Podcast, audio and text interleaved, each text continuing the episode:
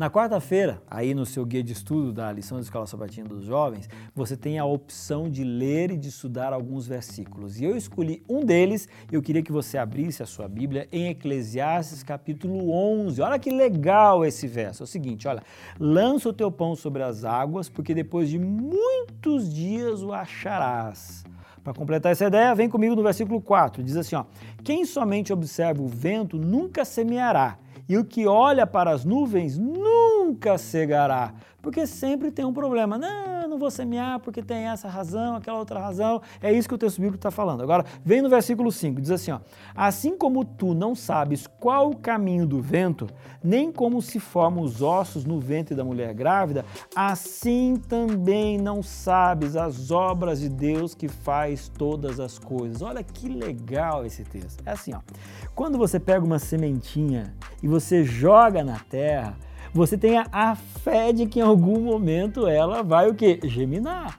Ela vai deixar de ser semente, ela vai começar a colocar as suas raízes, vai se transformar em uma planta e essa planta dará inclusive outras sementes. Como isso acontece?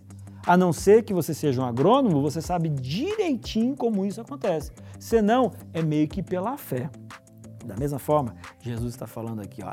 Você não sabe nem como os ossos começam a se desenvolver na barriga da mulher para depois nascer um bebezinho perfeitinho. Você vai entender quais são os caminhos de Deus? A gente não sabe. Por não saber, é que a gente precisa semear, que a gente tem que acreditar, que a gente tem que lançar o pão sobre as águas, porque às vezes aquele seu amigo de faculdade, que você não acredita que um dia será cristão, você vai falando coisas devagarinho, devagarinho sobre Deus.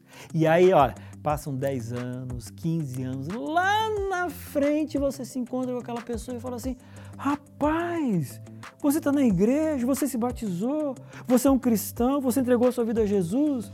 E aí você fala assim: mas como é que isso aconteceu? Aí ele vai virar para você e falar assim: lembra, 20 anos atrás, que você me falou isso, isso, isso, isso, eu nunca mais esqueci.